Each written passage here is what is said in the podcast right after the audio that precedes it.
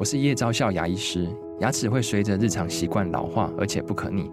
当珐琅质受损，牙齿结构会出现破裂，还有细微的小孔，导致我们牙齿变得又脆弱又敏感。这边我真心推荐贝欧尼修复牙膏，内含 BioHAP 成分，搭配正确的刷牙习惯，经科学实证，可在两周有效让牙齿再矿化，修复受损珐琅质的细微小孔。相关资讯及购买通路，请参考资讯栏连结。好，回到兰萱时间第二个小时啊，我们又到了礼呃礼拜四的时间。礼拜四的话呢是梦想人物啊，还有青春作伴的单元。那在呃我们今天特别邀请到的，事实上呢，如果说长期听我们的节目的话，呃，对他应该不是太陌生啊，因为他的几乎每一本书啦，我们刚才讨论过，几乎就只有一本啊没有访问。但是呢，几乎每一本书的话呢，我们都呃有跟他呃聊过，因为呢呃胖胖树啊这个名字呢很可爱，然后呢他的兴趣很特别。然后一路走来的话呢，非常的执着。那到现在的话呢，他的书，呃，也就是从第一本开始啊，呃，虽然都很厚很重哦，但是呢，被喜欢的程度啊，也真的就是因为他的呃努力跟呃执着，而且写的非常的好啊，那也越有越来越多的哦这些书迷啦、粉丝跟着他啊，所以呢，他今天呢又出了啊这个第五本书了啊，这本书呢叫做呢利维亚的礼物。那讲的是非洲的植物，生活中的非洲植物志。然后的话，同时也说这是一一本啊给大人的植物学，来自于呢非洲大陆的植物学启蒙。好，所以我们今天现场邀请到的就是呢胖胖树王瑞敏。Hello，胖胖树你好。韩萱姐好，各位听众朋友大家好。对呀、啊，我第一次看到胖胖树，我就说，哎，胖胖树并不胖啊。那但是呢，再看到胖胖树，就发现，哎，胖胖树更瘦了。为什么越来越瘦？可能就是有稍微运动一下就哦，你是运动哦，所以刻意让自己看起来更更精实就是了。对，对。哦，OK，好，那呃，我们跟胖胖树，就是说胖胖树已经呃，现在你的书从一开始热带雨林、福尔摩沙雨林植物志，OK，好，福尔摩沙雨林呃志植物志，然后第二本是到舌尖上的东西。东协是到东协去，我们还因此而这个呃，因为现在南洋美食好多哦，所以我们认识了很多一些什么香草叶啊什么之类的啊。然后再来的话呢，就是悉达多的花园，跟那个是有点佛跟佛教有关，的呃的的植物。对，那本我们没有访问。那但接下来就到了拉丁美洲，那这次到了非洲，所以基本上已经地球绕一圈了，已经绕一圈了哈。OK，好，那所以呃，我们来先聊聊啊，这个就是为什么会写。非洲，然后的话呢，绕了一圈，哎，绕了一圈之后，然后呢，你还绕去哪里？然后就没有然后了。就没有然后了。然后我们待会儿会聊啊，就是因为什么？我们今天要把它放在一个人物的单元啊，就是说对他来说，从一个小小孩开始对植物着迷，但可以啊，这个现在把它当做一份真的是置业啊，可以走到现在。他现在下一步他要打算做一个植物园啦。我还记得这个植物园的梦想一早很早就有，对对不对啊？那现在的话，我们待会儿会聊，他慢慢慢也也有点点成型了，而且呢，也距离梦想越来越近了啊。但是我们先回到这本书。这个非洲的书，哎，非洲这个书是你想写很久了，对不对？应该说，从我认识蓝萱姐那时候写的第一本的时候，我心里面就是已经就是这五本架构已经想好了，只是这样子啊，哦，对，因为从我以前念书受的训练，好像很少人是用一个区域一个区域在写植物介绍。对呀、啊，因为觉得好像。写不了，而且担心大家会有兴趣吗？对，大部分都是比如说哦，果树啊、蔬菜啊、嗯、香料啊，就是以功能性来对来写。嗯，那可能我自己的执着吧，我就一直觉得来自同一个故乡的植物为什么不放在一起？嗯哼，所以一开始我就觉得他们是一家人，对他们是一家人，应该放一起介绍啊，因为他们住在一起嘛。嗯，在原本的故乡是住在一起，嗯，可是来到我们。台就是来到我们这里之后，他可能就被为了分类或者为了功能，它可能就被打散了、分开了。那大家就比较忽略原来他们曾经是住在一起的。哎，那你觉得如果说是住在一起的一家人，他们有共通性吗？共通性哦，如果来自同样的气候环境，可能会啊，对不对？照理说是这样。植物地理学上面一定也是，因为比如说跟大家分开比较久的拉丁美洲，那它可能就会跟所谓的旧世界不太一样啊。嗯嗯嗯嗯嗯。OK，好，那对，所以非洲的植物的有什么特性是属于它那个地方的风土，然后气候、温湿度所造成的？应该说，我想要表达就是非洲可能大家真的。比起来又跟之前其他地方更陌生，然后很多人想到非洲，觉得哦，非洲大草原、沙漠，应该没有植物，就会觉得好像很很枯燥。可是实际上，非洲反而是所有大陆里面，嗯，唯一跨了所有气候生态环境的。它有雨林、有草原、有沙漠，然后有地中海气候。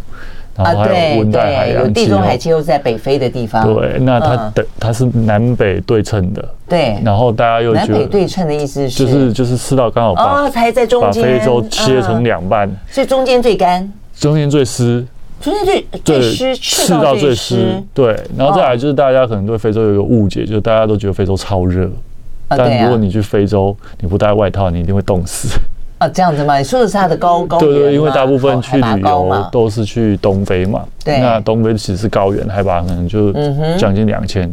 嗯。那你晚上日月温差会很大，非常大。嗯。如果你要去看动物的话，嗯哼，你一定要带外套去，不然一定会冻死。哦，OK，所以它必须要去适应，有些是很干燥的，像沙漠一样；有些是呢是呃，虽然有湿度可以长，但是温差非常大的一个气。对，因为它是在比较高的环境，那再来是有一些很大的区块，它的降雨是很不平均的，就是它可能下雨的时候会下很久，雨季很的时候就下大雨，然后干季的时候它就会非常干，非常干。就像最近的东非，它是干了一两年了，突然间又下了这个好几个月了。对，比方说像西瓜，哦，西瓜其实是它生命周期也很短，对，嗯，但它胖胖的可以储存水分，对，它可以储存水分，因为其实它是一个储水植物嘛。对，它是储水植物，对人来说它也是储水。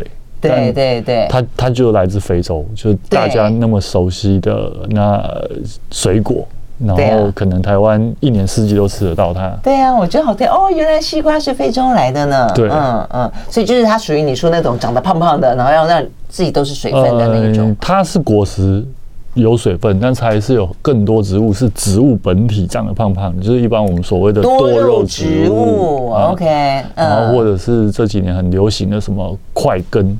那其实它不是块根，它是茎，就是整棵树，嗯嗯，然后变得胖胖的，比如说就像仙人掌那样子吗？沙漠玫瑰啊，啊，沙漠玫瑰，对，它其实是可以长很胖很胖，哦，然后还有像他们那个，你说它的茎长在哪里很胖？我们家台南有沙漠玫瑰，怎么没注意到它的茎很胖？其实你要虐待它，有时候 可能我们太常浇水了，然后它反而就不会长胖。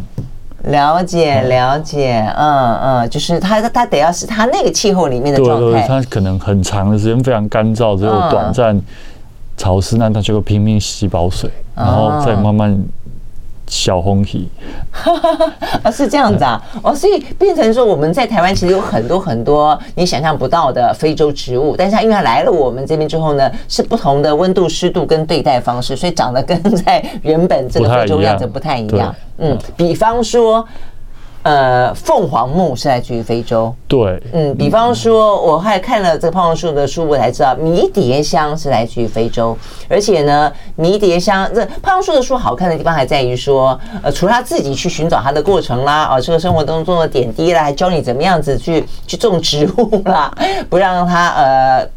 太干，不让它太湿，那不让它掉叶子等等之外，它这里面会爬出很多。呃，比方说非洲，那就很多非洲的这些风土人情，每一个植物背后的故事嘛。啊，迷迭香的故事啊，这个胖胖叔还从里面找找找找找，走到最早最早以前有迷迭香的记载，是在很早很早，甚至连曹丕跟曹植都曾经写过诗。诗里面就讲到迷迭香的香气，哇，太厉害了！我们休息会儿呢，再回来继续聊。I like 103, I like radio。好，回到连线时间，继续和现场邀请到的胖胖树啊来聊天，聊这一本呢，他最新出的书叫做《利维亚的礼物》哦。那实际上，利维亚就是非洲。非洲，对，是明清时期，对，就是大概从明朝万历年间到光绪年间这么长的时间，嗯、非洲都被叫做利维亚。为什么？还是发音会这样子吗？应该说，因为早期把怎么念念不成把非洲把把地世界地图带到东亚的其实是希腊人嘛，嗯，啊，意大利意大利人，你说马可波罗之类的，嗯，利玛窦，利玛窦哦，利玛窦，所以他们可能是用拉丁文或者是用哦的发音，意大利文翻翻译的。嗯嗯，OK，好，所以呢，利维亚是在明清时期被记载下的时候，它是利维亚代表着就是非洲，所以我们要讲这个的原因在于说，所以在很早很早很早以前的呃中国的古籍里面，其实就蛮多来自于世界各个地方的呃这个植物哦等等的记载呢，甚至有人写诗写词去咏叹啊这些呢异国带来的芬芳，比方说曹植，曹植就有一个叫做《迷迭香赋》。对，嗯，讲到什么？嗯，迷迭香出西蜀，其生处土如卧丹。过严冬，花始盛开，开极谢，入土结成珠，颗颗如火旗。佩之香进入机体，哦，一直很香，闻者迷恋不能去，故曰迷迭香。哎，他他这个。很精准哎哈，其实他他是一个植物达人吗？应该说，因为其实曹丕也有写了《迷迭香赋》，有有，你觉得谁写？然后两个人写的切入角度完全不一样。嗯，曹丕他就觉得哇，他就是像这个西征的东征的大将，从远道而来，然后征服了这个。那他弟弟曹植就非常的浪漫，然后从他怎么种，然后他的外观，甚至他还告诉你，他可以戴在身。身上，就是他是相对很浪漫的。那我其实也是从他们两个写的赋，我就觉得，哎，这个果然曹植可能 是个文青。文青，对对对，曹丕比较，曹丕比较有那种。气势有一个曹操的感觉，对，嗯嗯嗯，就是是曹操的儿子无误的感觉。对对对，他那个中间对有几个讲到说什么家日月而夫荣，就是那个气势是比较磅礴的啦。对，伯希夷之会俗兮，越万里而来征。哇，这听起来就曹操的感觉，对对短歌型的感觉。对，其实曹操的文笔非常好，你知道吗？我好喜欢他的一些诗赋。嗯，对。那大部分也都讲曹植，其实曹丕的文笔也也非常好，对，因为他的武功比较。呃，让人家哎显著，所以就忘记他其实也有文的这一面了。好，所以迷迭香，所以这个在什么？所以那么早就已经到到到中原本土。对，那因为我们台湾真的开始看得到迷迭香，大概是在一九九零年代之后。嗯嗯然后后来周杰伦又写了一首《迷迭香》的歌，对对对，所以大家开始就，然后我们吃意大利面、吃西餐，开始会看到迷迭香，对对对，还有烤猪排的时候啊，哦，特别的。所以大概是我高中、大学的时候，那时候开始流行，然后没，所以我们就会觉得哦，它应该就是欧洲的植物。嗯哼。然后后来开始越来越深入去了解，就发现哦，原来它那么久。就来到亚洲了，对。然后他甚至从汉代有一个这个不知名的人在写乐府诗的时候，其实就已经有提过迷迭香，所以他的历史搞不好会更久。对呀，对呀。然后原来古代人就如此喜欢迷迭香，嗯，就嗯。然后再来就是，我以前也没想到，原来非洲其实也是迷迭香的故乡，因为毕竟整个环地中海嘛。对对，那小时候看，所以就跟希腊，跟他那个海的那一边的希腊其实蛮近的啊，啊，所以比较可以理解了哈。所以这个都是我想要跟大家分享，因为找到的时候真的觉得很好玩。对呀，我也我也觉得，而且中间还有讲到迷迭香，说它这个是什么拉丁文来的，对不对？呃，对，就是 Rosemaryus。哎，对对，它的 Rosemary 还是它的英文，那事实上它的呃这个呃词根就是它的来源是来自于这个拉丁文，拉丁文的意思是。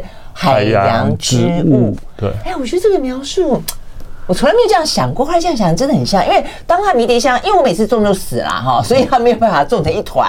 在你的描述当中，它如果是种了很多一整片的时候，它是有点灰灰绿绿的，而且像雾一般。它是长在海。其实它很适合长在海边，然后很风很大，然后很干燥，然后它就会变成银灰色的。对呀，哦，所以如果我我曾经看过，跟我一样高的，但是真的我们台湾的气，对我们台湾的气候不是很适合，我们太潮湿了。对呀，所以才会，我们看到迷迭香就是矮矮小小的，对，对，而且每次可能就是太潮湿，一下就变黑，就像火烤焦了，就就死翘翘。我们很流行地中海的一些，这这几年也有有一些地中海的风格的房子，嗯、然后做成一些餐厅什么。嗯、那大家很多人可能种油橄榄，其实它也是银灰色的。你会发现，哎、欸，来自这个地方很多植物，哎、欸，都是长成银灰色。是为什么？银灰色很大的一个原因，是因为它它的表面有一点点小小的绒毛，对不对？对，有一些是有毛，然后有一些是可能有鳞片。那地中海它就是一个夏天非常干燥，然后很热，嗯哼，然后甚至温度可能也许会飙到近超将近四十度，嗯的这样的环境。那海边其实又会有一些烟雾，会有有风啊，所以这些植物为了适应这样的气候，是开始长得越来越。明明是来自不同家族，但它会长得越来越相似，越来越像。嗯，那它是为了什么？它那个东西绒毛或者鳞片是为了要保存吸收水分吗？呃，一部分它避免被虫咬，然后一部分它可以，你看它叶子很细，它就可以避免水分太快的蒸发蒸发。嗯嗯嗯，真的是很有意思哦。好，所以呢，这个迷迭香呢是来自于非洲，而且来自于我们很早很早以前就进入到啊这个呃东方世界啊。那么休息回来呢，每次呢毕业季都要唱的那个凤凰木离歌里头的那个，我们以前都要摘它的那个花，然后呢做成嗯蝴蝶，那夹在书里面嘛啊。那这个凤凰木也是来自于非洲。马上回来。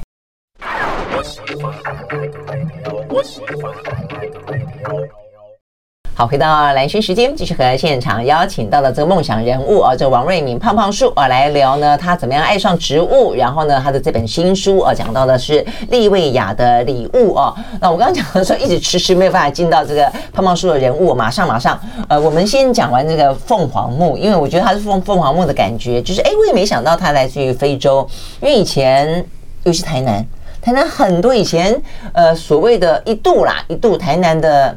那叫什么什么柿树吗？还是柿花？对对，就是凤凰木。现在不知道还是不是？现在长很多的是那个什么合欢，还有那个呃长黄色的呃阿伯乐阿伯乐。对对，这个很很多。那但以前的话几乎都是凤凰木，所以每次一到了夏天六七月的时候，哇，一片火红。它竟然是来自于非洲，哎，所以它的叶子细细的，也符合你刚刚讲的。呃，它又不太一样，因为凤凰木是来自季风雨林的植物，所以季风雨林对它其实不是细细，它叶子是非常大。那它是所谓的羽状复叶，啊，对啊，是那样子，它是羽状复叶，像羽毛一样。对，那它是马达加斯加的植物。哦，这样子吗？OK，又是完全不一样的。对，又是另外一个要经过过海到另外一个地方。哦，哎，真的，那那个卡通为什么没有画凤凰木？马达加斯加，马达加斯加里，因为大部分马达加斯加标记就是那个旅人蕉，对啊，对，大部分就是会会画那个旅人蕉。那凤凰木其实可能，其实台北也很多啊，你像像那个台大附中旁边就有两棵凤凰木，对，也有啦。嗯，OK，那所以它的特色，那它的。对它的色特色，你说马达加斯加，呢它的呃比较符合它那边的气候风土的是，因为它那边又更潮湿，所以你看凤凰木其实就会长出很巨大的板根。哦、嗯，然后它会长。你说的板根指的是它那个？它的根会。凸起在地面上，然后像整一整片哦，你这样讲是这样的，没错。那因为它环境很潮湿，所以避免泡水，它就会长出这样的构造来呼吸，然后再加上那其实榕树不也是吗？对，榕树也是，但榕树是。本来就在热带，呃，就是热带的植物很多，其实都有这样子啊，共同的特征。哦，是因为太湿，太湿。哦哦，这样子，嗯嗯。它的它的豆荚是我们以前另外好玩的，对，拿来当那个武士刀砍来砍去，没有没有到那么残暴啦，但是就比剑的感觉。男生是真的会砍来砍去哦。嗯，因为它硬硬的一块啊，我们小时候也会这样的玩。嗯，那凤凰木我觉得比较好玩的是，全世界没有其他。任何地方或国家把它当成毕业学生毕业的象征，这反而是他来到台湾之后，然后经过了近百年，然后慢慢变成我们自己特殊的一个文化，一个文化。嗯，那因为他就在那个时节当中开花变成一整片火红嘛，对，就是中南部很明显，它就是可能从五月底六月初开始开，然后。然后我其实也也是很好奇，到底怎么开始的，然后找了很多资料，其实没有很明确的记载说到底什么时候开始有这样的的文化意涵。然后后来我就想到一个方式，那我们来找歌吧。对，现在资料库是很。方便，所以我就开始从资料库里面去把所有里面有写到凤凰花或凤凰木的所有歌全部翻出来。我以前在台南，我很没创意的是，每一个人写作文第一句都要写说，尤其要毕业的时候，就是离歌升起，凤凰花开，校园再见。对对对对，实在真没创意。对，然后其实呃有离别意涵的歌，大概是一九八零。七八零年代之后，其实陆陆续续就有，有，但是写进歌里面。对，写进歌里面。那讲到凤凰花吗？有，有，有，有，就是同时用凤凰花或凤凰木去去搜寻，然后就发现有。但是真的开始把它当，然后可能从从那时候开始就有，一般就像任轩姐讲，就是写作文就开始这样写。可是到后来真的被。把它当做毕业象征写到毕业歌里面，大概就是要到九零年代小虎队出来的时候，他就很明确，很明确，他们写了一首离哎，他们那首歌叫什么离歌，然后就就开始变成新的毕业歌的时候，但它里面就很明确提到凤凰花。啊，真的小虎队我不熟，所以它里面就讲凤凰花开这样子，对对对，哦，OK，只是很明确在歌。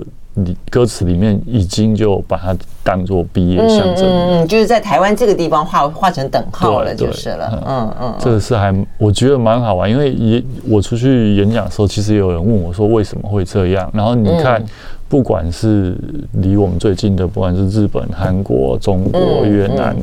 或美国或西方国，没有任何国家把它当做毕业象征。嗯，但其实它还有另外一个，就是大家就可以仔细去观察，尤其越到南部，它的花期其实是非常长。对呀，对呀，它甚至可以开过整个夏天。嗯，差不多。然后，而且我觉得也可能跟在校园里面有关。通常他会种进校园，所以学生对 学生就哎天天看着凤凰木，然后就会想到要离开了学校园，要离开了凤凰木。对，就曾曾经它是校园很流行的植物，嗯，被推广了。嗯，但后来因为它很难扫，对，不好扫，然后再加上细细碎碎的叶，有一段时间它有一些。疾病，然后所以很多学校凤凰木就陆陆续续被砍掉。好可惜哦，我真的觉得好可惜。它就空心了，然后就被砍掉。哦，OK OK，可它为什么来那么久才水土不服啊？其实也不是说来那么久就水土不服，可能久了树老了，然后我们以前种的时候，可能给它的空间都不是很大。哦，然后。它可能空间不是很大，然后久了又有其他的一些干扰什么的，嗯、然后慢慢老化，它就可能比较容易生病。然后我看到几乎就是空空心空掉了。，OK，好，所以对啊，所以凤凰木，你看这样的真的是呃，也是一个万里长征而来哦。但是来了这边落地生根之后呢，哎，成为一个很很有意思的一个呃，我们的生活的文化的一环就是了。虽然现在比较少一点了，但是还是很漂亮。我觉得凤凰木的，而且它那个花掉下来，然后呢像蝴蝶一样飞呢，这样转转转，然后那个竹荚呃，就是很对于很多童年的回忆来说，事实上是满满的。对，另外一个哎，一点时间我还想到中间，我们不是经常会讲到桂冠诗人、桂冠诗人吗？还包括我们现在看到所有的奖，什么坎城影展啦，什么呃随便什么威尼斯影展啦，到现在什么釜山影展啦，包括现在我们自己的金马，我们不是会画成一个呃，哎，就是那个得奖看起来都有呃两两个像是叶穗那样子包着那个奖项啊，那个图腾，对，那个就是月月桂叶，对，那是月桂。哦，好特别，而且月桂叶来自于非洲，哎，呃，也是地中海，环地中海，环境就是在北非附近。对，嗯，嗯，所以其实比我们想象中的多太多了，就是大部分讲到非洲植物，非洲植物，甚至连学植物的人自己都。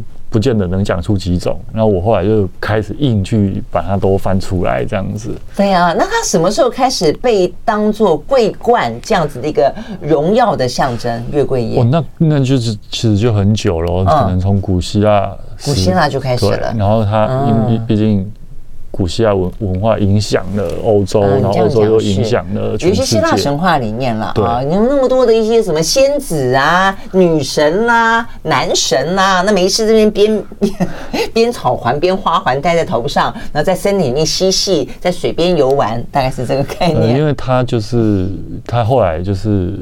化身成一个女神，那她就是阿波罗追她没有追到，她为了拒绝阿波罗，她就自己变成了一棵树。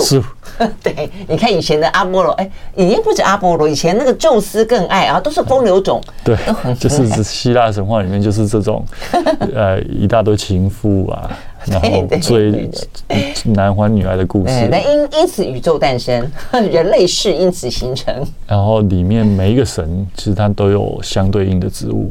那真的是蛮好玩的哦！哎，那你下次可以写一个希腊神话的植物啊？呃，这部分是蛮多人有写过，已经写过了，是不是啊？比方说什么水仙花啦、自恋啦这种概念之类的啊。OK，好，所以我们听到啊，就是说，光光是这几个啊，这个植物后面就有这么多的故事哦。这是呢，胖胖树书的一个特色哦。所以我们刚刚讲到说呢，就一个。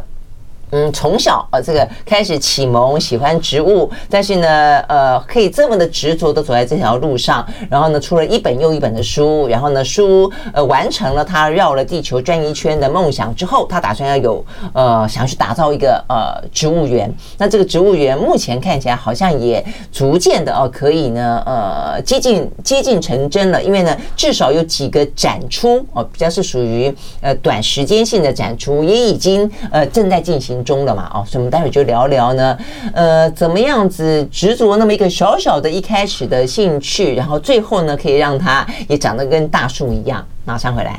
I like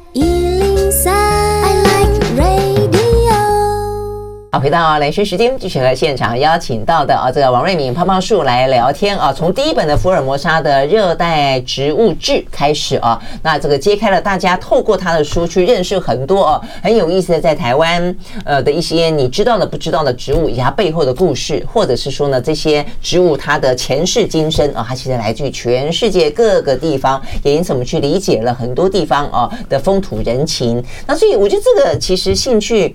很难得，因为我记得我第一次认识你是因为在李佳伟老师家嘛，那他就说啊，有一个学生他对这个植物非常非常感兴趣，因为你是念台大森林系。对。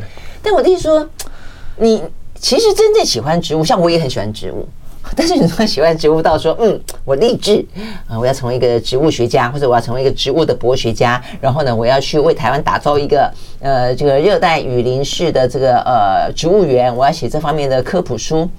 好像这样子没有没有到那么的坚定哈，所以你是怎么样开始的？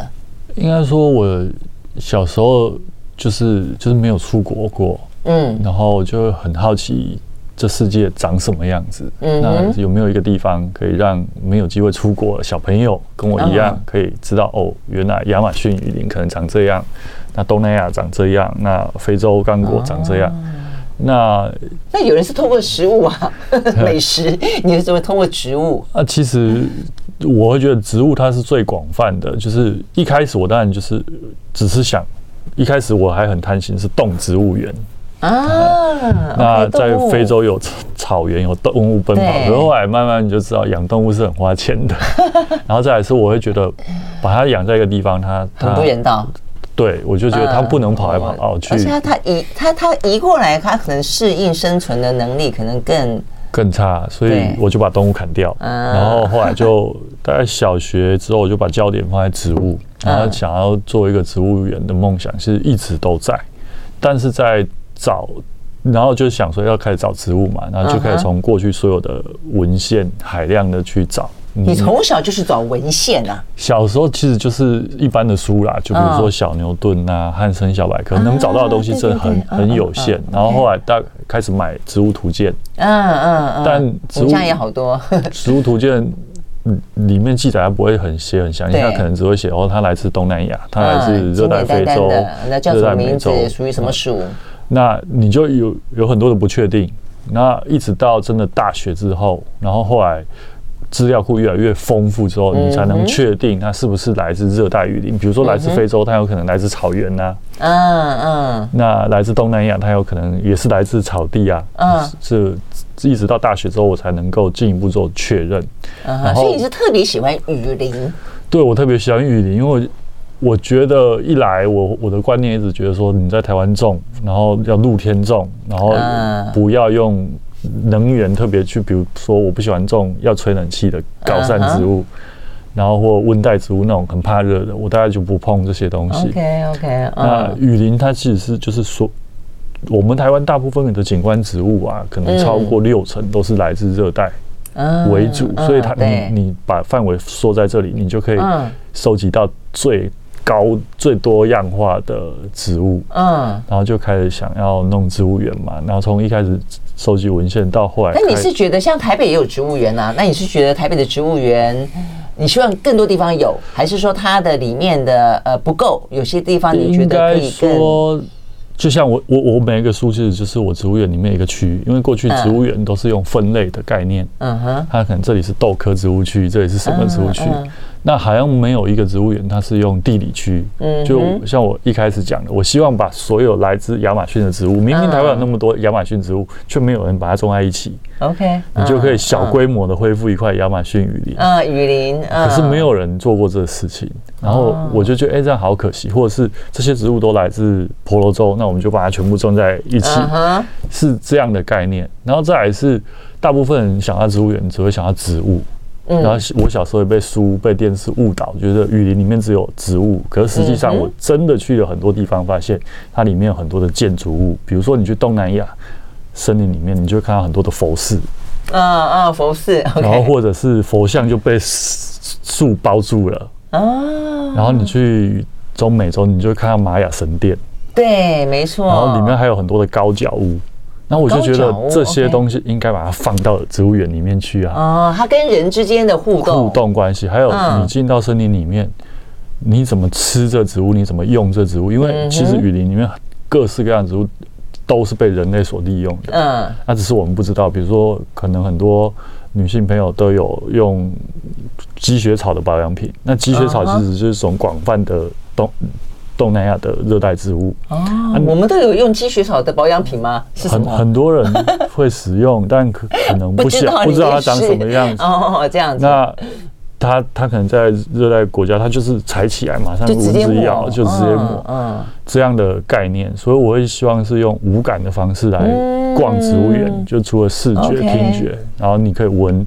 你可以吃，嗯、然后就是像兰萱姐刚刚讲，为什么不用吃来认识世界？就是植物就包含了吃，对，尤其像东协那一次，我们聊到很多，他真的就是吃，吃然后药，然后药、嗯，没错，甚至橡胶啦、油啦，嗯、各式各样生活中经济作物、经济作物大量的来自热带雨林，嗯哼，那就会希望大家用。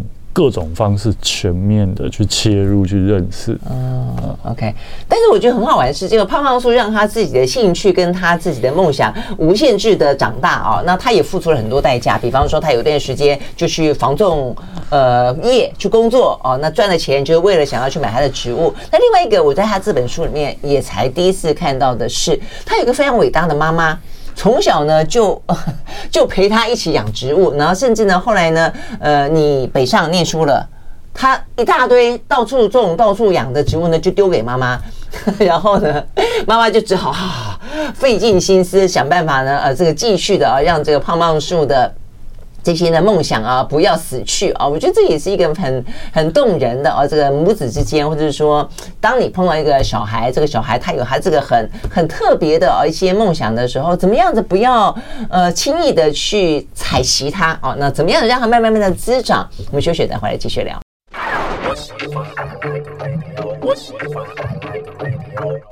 好，回到兰萱时间，继续和现场邀请到了王瑞敏胖胖树来聊天啊。我们聊到呢，呃，从一个对植物感兴趣的小孩子啊，然后到了呃长大之后去念了台大森林系，然后的话现在一步一步的呢成为一个呢科普的作家，然后他现在接下来想要去打造一个呢属于呃热带雨林的植物园。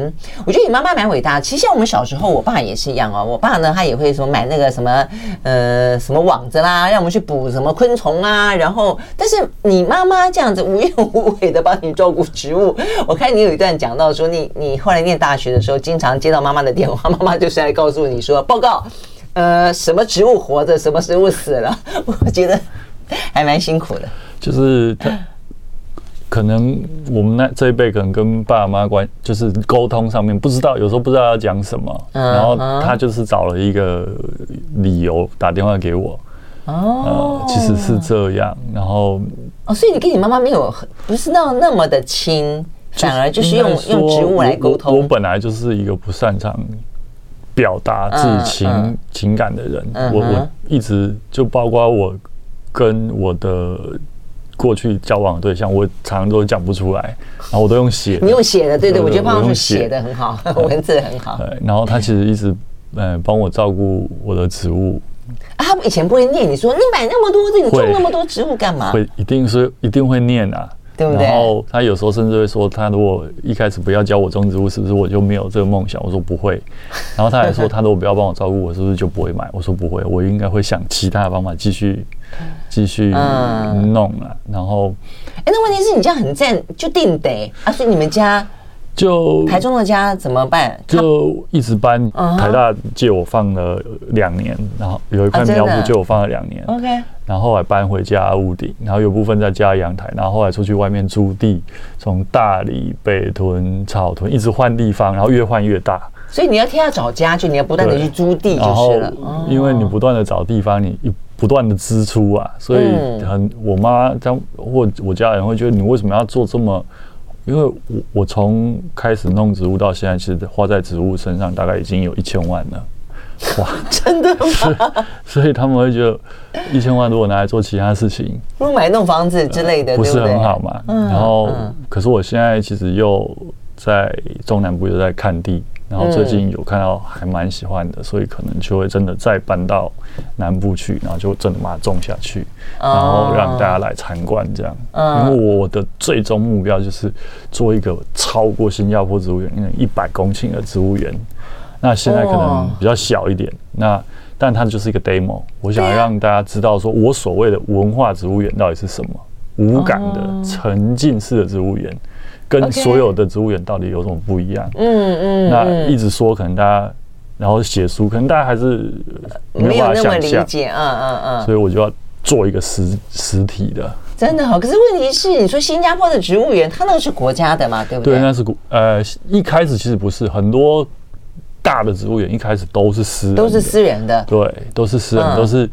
某一个，比如说 Q Garden，它是某一个爵士。就是啊，我在想，有有有像你这样一个穷小子，然后自己说我要立志做一个超过新加坡植物园更大的植物园吗？好像没有，是国外就是企业家或者对啊，企业家跟一些什么公爵、皇室之类的。但我从来没有怀疑过这个梦想，我就觉得我一步一步，至少他在我实体，他就是开始一直在长大。嗯嗯，那。中间过程一定会有很多人说啊，他一定又在，就有点说像个傻瓜，然后如果说不看好的人都会非常多，嗯、然后等着看笑话的人可能也蛮多的。但是对我来说，我我我光是照顾这些植物，实现我梦想，我可能就要花很多时间了。就我也不太在意这些声音。哎、嗯，所以这种声音很多，对不对？一定会很多，但是都是事后听到，嗯、然后就觉得哦，我我其以前比较年轻，我小时候可能会，比如说告告诉同学我的梦想，大家都在写我的梦想，当什么开飞机是什么，那我的梦想是弄一个植物园，所以有人都觉得这太好笑了，这怎么会是？哎，你从小到大的职的梦想没有改变过？对对对，这点很厉害。然后我觉得大部分人都会变。我妈以前觉得我在开玩笑，因为她觉得一个从幼稚园开始，就是他们就觉得我讲的就是个小朋友的玩笑。嗯，你从幼稚园就说你要弄个植物园。有。幼稚园是动植物园，动植物世界的，他们就所有人觉得这是个玩笑，然后只有我姑姑跟我表叔，他说你如果觉得是真的，你就要坚持。所以我姑姑送了我一个地球仪，我每天就在那边转那个地球仪，嗯，然后被同学笑，我后来就不讲，但是一直觉得一直不讲好像也也也不不是办法，所以后来我又开始讲，然后开始写部落格，然后你就会发现网络上。会有一些人认同你的理念，然后开始写书之后，就更多人知道说有一个疯子有一个疯狂的梦想，然后就会其实过程中还是很多人愿意帮助我，比如说收集植物，对，然后提供我各式各样的资源，嗯哼，然后也有有吗？有提供一块地啦，也有一些企业主赞助，比如说之前我在北屯的时候，其实就是。慧宇建设把一块空地借给我，嗯，就开始已经有这些回响了，就是了。然后这一次要买地，其实也是有一些企业主哦赞助，这样不是我一个人。OK，但现在企业主赞助，当然我一方面可能也有很认同你的这个梦想，觉得很棒，但也跟 ESG 可能有关系，对对不对？嗯，但目前现阶段大部分。都是就是支持我的理念，然后像今年十月台积电协助我办一个展，嗯哼，那就是让我用展的方式来告诉大家我所谓的梦想文化植物园是什么。嗯嗯，快闪，有点像快闪。对，就是一个多月啦，一个多月。嗯嗯，是在那个孙运璇纪念馆。对对对，那现在结束了嘛？现在结束了。那有没有下一个地点？下一个地点目前在规划，就是去南部买地了。啊，就已经要到买地了，就不再做这个展示了。但一开始就往一百，我觉得好像也不切实际，因为 所以可能就会比较小的，先小型小型的，然后先让大家能来，嗯，方便大家到为主，然后先让大家更了解。所谓的文化植物园是什么？然后可以看到活体的植物。嗯嗯嗯，那你这样子有有开始觉得比较不孤不孤独了吗？对，其实我一直都觉得我不孤单呐，就是真的吗？就是从我写书之后，写书之前是蛮孤单的，包括曾经很长一段时间家人都不认同，我常常说我快要被扫地出门了。然后写书是一开始是想要跟我的好朋友、跟家人说，为什么我要做这件事情，它的价值是什么？嗯，哎，那你那时候不被认同、不被了解的时候，你都怎么去排解你这样的一个心？因为我相信，你很多人都会有一些梦想，而这个梦想不见得那么的切合实际，或是不见得那么的呃被大家觉得说，哦，好像这个真的就值得去做。但是如果当你自己很想坚持的时候，你你自己怎么去克服这个东西？应该说，我从小其实就蛮孤僻的。然后我大部分都是躲在文字还有植物的世界里面。嗯哼。那看着这些植物长大，其实你就会，他他就陪我好像度过一段低潮。OK，就是就是他给你慰藉。然后看书也是，你会发现，哎，古古人也有有一些古人可能有类似的情况。然后我也常讲，孤独才是最好朋。孤独是很好朋友，因为孤独让我可以写作、创作，对，创作，对对，然后可以收集很多资资料，因为这些都非常花时间。嗯嗯嗯嗯，就是反而，所以如果是一个非常外向的朋友，很多天让我出去玩的人，根本没办法写出这本书就是了，因为因为太花时间了。很多人都说这个收集资料时间太长了。对，嗯嗯，然后种植物其实也是非常花时间的。真的真的，通常我只要稍微换个土可以搞。搞搞完我一个下午的时间，真的是嗯好，所以呢，我也是这样这样觉得，就我们要感谢很多呃甘于孤独的人，因为他们他们因此激发了很多的一些。创意跟他们的一些艺术的成果，不管音乐啦、美术啦，很多都是这个样子啊。好，所以呢，现在胖胖树呢又往他的梦想更进一步了。我觉得你刚刚讲那个文化植物园的概念非常的棒啊，所以呢，希望他可以早日成真，不管大小，我觉得让他可以看，而且可以在我们的眼前出现，都是一个很棒的事情。好，非常谢谢胖胖树今天到我们的现场来接受访问，谢谢喽。谢谢兰萱姐，嗯、谢谢大家。OK，拜拜，拜拜。